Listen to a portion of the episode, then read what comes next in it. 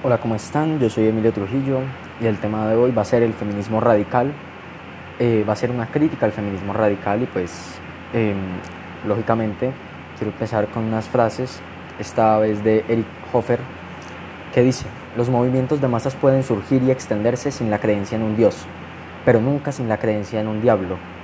Ahora quisiera leer esta de Voltaire y cambiarle un poco es peligroso tener razón cuando el gobierno está equivocado, decía Voltaire, pero yo quiero cambiarlo a es peligroso tener razón cuando alguien está equivocado. Y por último, otra de Voltaire, que dice, para saber quién manda sobre ti, simplemente averigua a quién no te está permitido criticar. Em, tres frases bastante curiosas y bastante ciertas. Entonces yo, yo, yo voy a partir desde esta obra de Javier de la Puerta, refutación del feminismo radical y, voy a leer algunos, los invito a que lean el libro para que tal vez puedan entender mejor todo lo que yo voy a, a decir. Entonces, empecemos.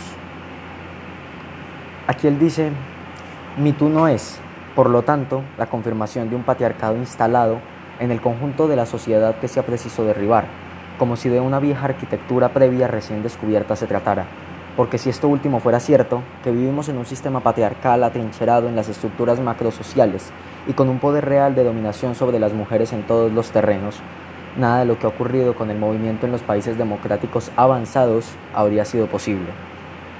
Eh, personalmente me siento totalmente de acuerdo, estoy totalmente de acuerdo con, este, con esta parte del libro.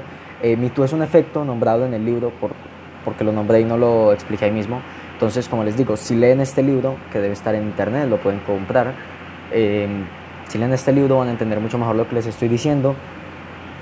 Y encima de entenderlo, es muy interesante porque no solo trata este tipo de temas que hoy yo voy a nombrar, sino que habla de otros tipos de feminismo, porque cabe aclarar que no hay un solo tipo de feminismo, que dentro de un propio partido que supuestamente defiende a las mujeres, eh, a los derechos de las mujeres, eh, entre su propio partido hay diferencias. Entonces, pues ya vemos un, una pequeña, eh, un pequeño problema entre, entre sus propios integrantes, que ni siquiera son capaces de ponerse de acuerdo en un mismo ideal y entonces crean 17.000 ramas diferentes. Lógicamente estoy exagerando, no creo que sean 17.000 ramas. Eh, listo, yo la verdad añadiría que si fuese cierta la existencia de ese patriarcado todopoderoso y primigenio, no solo no habría sido posible la aparición del fenómeno MeToo, sino el surgimiento del propio feminismo.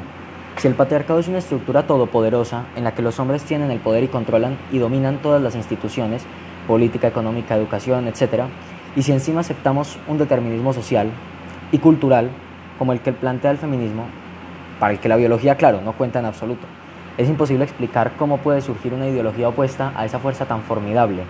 No habría podido surgir de dónde, y si lo hubiera hecho, habría sido aplastada inmediatamente. Es que si nosotros los hombres y, quizá algunas mujeres, porque el propio feminismo también critica a muchas mujeres que han ido en contra de ellas, o de ellos porque también hay hombres feministas, y es que yo de verdad estoy de acuerdo con la igualdad entre las mujeres y los hombres, me parece totalmente necesaria. Todos somos iguales y claro que hay, que hay, que hay maltrato desde hombres hacia mujeres, pero me parece que entre mujeres, eh, que, que de mujeres hacia los hombres también hay demasiado y es que el problema no es el maltrato hacia uno de los dos géneros, el maltrato es el único problema, independiente de hacia quién sea, sea un niño, sea un bebé, sea un adulto, sea un abuelo, siempre está mal el maltrato, no tiene justificación. Y claro, para castigar el delito si hay agravantes eh, o atenuantes que pueden eh, afectar en la, en la pena que se, que se le otorgue, pero me parece que el problema no es que un hombre le pegue a una mujer, el problema es que el hombre haga maltrato, independiente de sea una mujer, o sea un hombre, o sea un niño, o sea, o sea un perro, mm, no se debe atentar contra ningún tipo de, ser vivo. Ese es el problema y lo que el feminismo no quiere, no quiere entender. Se está centrando tanto en cómo el hombre eh, maltrata, maltrata y están ignorando los problemas más importantes. Em, y es que, que, no, que ignorasen solo los problemas, claro, pero es que también están creando problemas falsos. Hay varios casos eh, eh, hay varios casos de, personas que fueron acusadas de violación. Eh, en Argentina, hace poco, hubo un niño, un, adolescente, un, tipo de 22 o 23 años, más o menos, que fue acusado de, violación.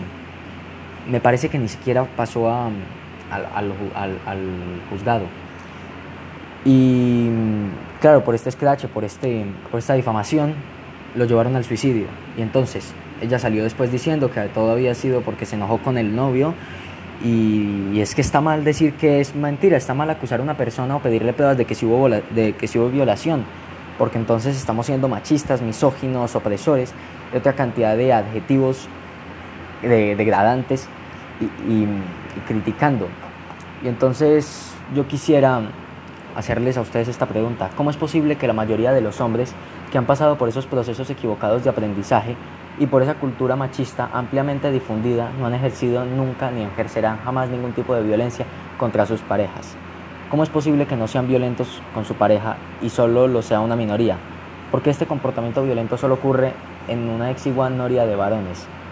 Entonces, e, esta pregunta quiero que la reflexionen, quiero que la piensen, quiero que me respondan.